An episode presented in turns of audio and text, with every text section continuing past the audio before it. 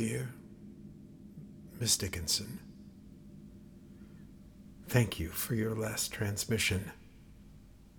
Or should I call it a confessional? As I speak to you from a distance of 3.47 parsecs, I can't stop obsessing over how I'm going to have to wait another 22 years to hear your voice again. Last night I dreamed about time. The dreams, myself, was bent on completing minuscule, everyday tasks with such absurd precision that time threw tantrums of, ex- of, of acceleration. The hands of clocks spun into smudges, disappeared tying my shoes, for example, took over 1,000 steps. Weighing in at 289 steps, the act of adjusting my collar seemed like a freebie. Corpsed after getting one shoe tied, I wandered the streets of Amherst. You would not recognize the place ground everywhere, suffocated under sheets of Vesuvian grit, smoothed into gray crust. Tourists loaded with Dickinson shopping bags veered wide arcs around me, spinning into chirpy falsetto smoke. I arrived at your old house. Not the one you loved on North Pleasant Street, but the creepy one the one that killed your mother. I fell asleep in the garden. They've turned the place into a museum, complete with a headless and handless effigy of you, clad in a replica of your mother of pearl house dress. Your bedroom is full of tourists gushing over the rose wallpaper and sleigh bed. And you, she, it, the phantom effigy floats over the pine floor in comatose splendor. Across the hall in Vinnie's room, your fans crowd inside to play a Dickinson poem game installed in the wall. A circus crossed with an opiated taffy pull. The overflow crowds heads for your sister in Lost Sue's Italian Alps next door.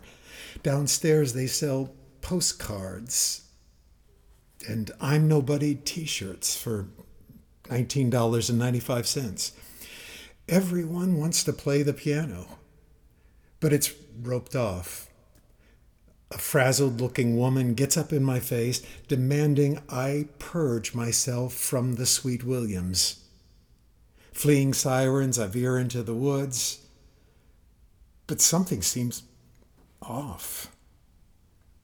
I turn around and the phantom effigy is following me, jerking along on its sorry gray felt pedestal. Behind the phantom is a trail of snapped ferns on fire. I approach her. The neck of the ghoul is twitching as if she wants to direct my gaze to her dress pocket. I reach in and draw out a, a disarticulated envelope. It smells like ginger and molasses. The loopy bird scratching reads, Burn down the house. On the back side, it trails off with first the contraption, then the dress, then the house, and all the. Miss Dickinson improvises at the piano. When you play, a vein in the middle of your forehead reddens and coils under a chestnut burr color of your eyes more than a sherry stain, in a party glass at Sue's. Way more. Like ravenstones, the hammers rise and tremor just before they fall. You kick off your slippers, curl your toes into the plush as if descending a steep copse trail. Under blue mimosa, past the wizened eyes of geckos, sun themselves above a roaming semblance of shore. Erectile casabes burgeon with rainwater.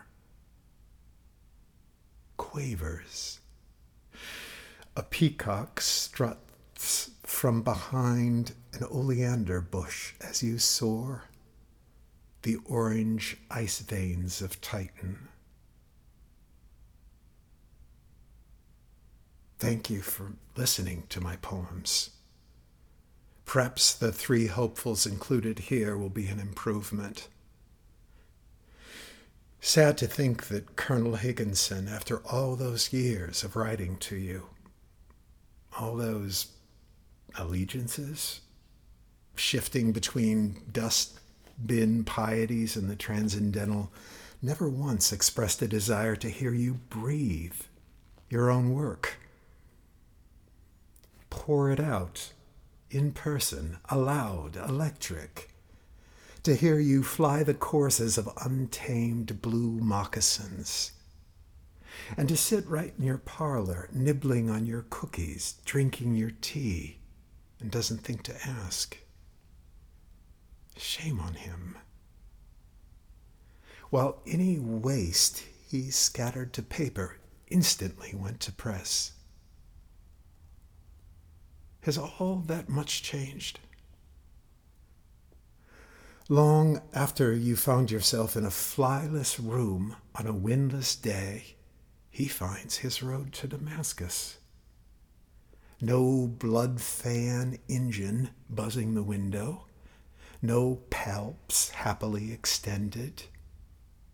Every antenna within you tuned to the silent town anvils creaking the stairs, our visitors already white dots on a ribbon for the great unveiling. Six o'clock whistle about to blow, and brown bottles on a tray, tinctures, choir practice in the air from the church across the street, and to be you.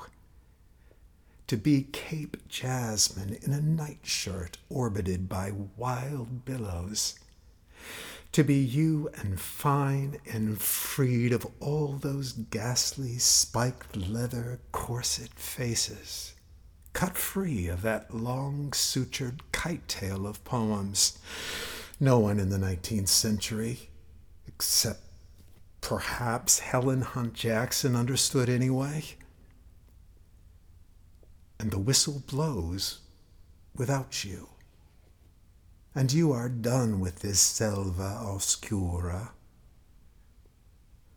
Your Bolshian yellow contrail across the prowls of a newborn sea. Midnight to the north, midnight to the south. Blue doves wheel the drift of an eastern gray. selva oscura. Your heart is a slaughterhouse, a fever towered wood insisted with parapets. Crazed monkeys poop down bearded vines, pumping torrid slobbers of red. In crowd the curl tailed conventions to Mantovani candlelight strings the turnstile cranks. Step right in, say the soft electric clampers. Pump the charge. Light the spasms. Founder the beast. Foot the loop. And up swings the juggler spout. The smiling murder you call a line. I picture you swimming the lap pool running the length of the Zeppelin Electropus. Your floating greenhouse, 50 kilometers above Ross 128b. Cloud decks a howling gale of sulfuric acid, carbon hull thrumming, and still steady as she goes. I see your loosened freestyle fingers rise and fall past lilies, jasmine, heliotrope, ghostly Indian pipe. Your bloom strokes through what could be a wild meadow in the Pelham Hills, now pressed into a long page, your ramble of evermore under a mantilla of purple mist.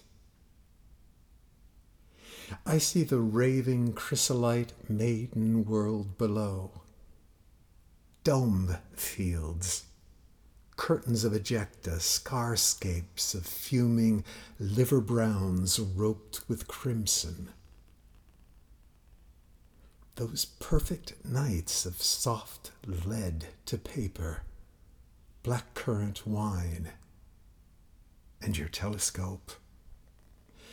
In trillions of years after our sun explodes the neighborhood, your gentle red dwarf star will still be a teenager. The Crooking Way.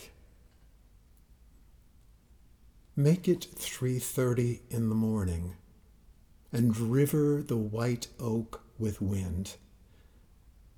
Listen to the music of Vinnie snoring, exhaustion a sister's dearest friend.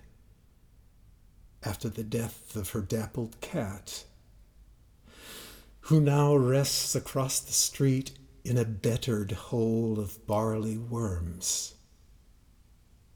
There, a new bird assassin stalks a somersaulting playbill for Miss Adelina, the Lion Queen. Vinnie's breakers rise and fall on silver fairgrounds of the moon. Scritch and scratch a birdfoot circuit voiced in cherrywood. You write as your sister breathes, in chortles, iambs, interruptions, trochees, sudden crocus from rock. A compass with a restless needle is the circle of steel in your chest. What rides an ecliptic breeze? Yours, forever a crooking path, loathes all roads taken or not, for long bends of undergrowth, nettled shins the crooking way. Now, to reach across chill swarms of naught for your hand. Your scholar, Stephen Eric Berry.